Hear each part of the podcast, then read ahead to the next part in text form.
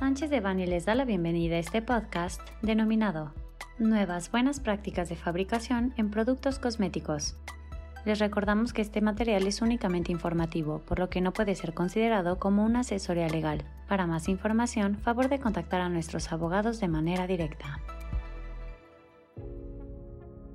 El día 5 de julio de 2022 se publicó en el Diario Oficial de la Federación la norma oficial mexicana NOM 259 SSA1 2022 Productos y servicios. Buenas prácticas de fabricación en productos cosméticos.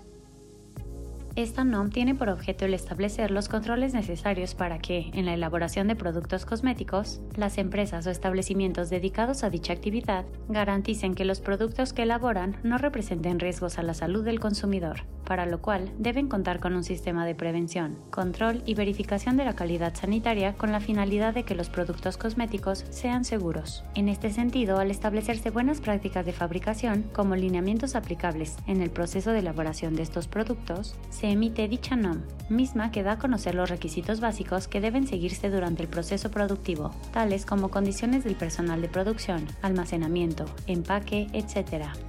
Asimismo, mediante dicha NOM, se pretenden establecer requisitos de garantía de la calidad sanitaria de estos productos y la seguridad en su uso, consumo y efectividad mediante la implementación de estas buenas prácticas de fabricación, y se considera que estas son la base para el control sanitario para poder asegurar la manufactura y demás procesos en condiciones de calidad sanitaria, mejora de la calidad, eliminación de riesgos y reducción de los mismos en la salud de la población.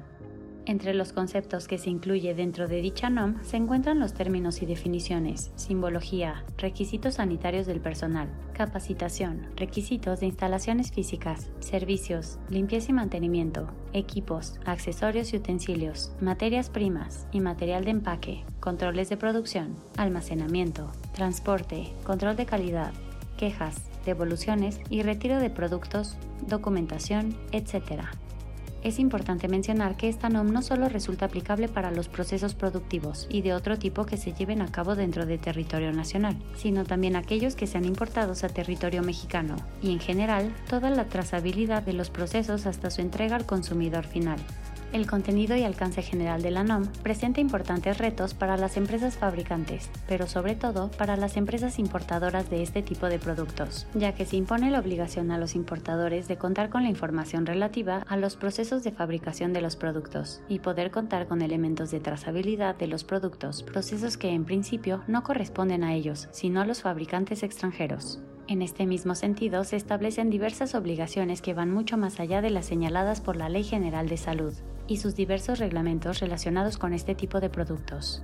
La NOM entrará en vigor el próximo 2 de septiembre de 2022. Sin embargo, las obligaciones relativas a los controles documentales que la misma establece entrarán en vigor dentro de los 180 días naturales siguientes a la publicación, esto es, el 31 de diciembre de 2022 y finalmente la obligación de cumplimiento de las obligaciones relativas a la adecuación de instalaciones entrará en vigor a los 240 días de publicada la NOM. Eso es el próximo 1 de marzo de 2023. La adecuación de los sistemas de producción y comercialización de este tipo de productos presenta un serio reto para la industria y sin duda derivará en posibles verificaciones y acciones por las autoridades sanitarias, tanto a nivel federal como estatal.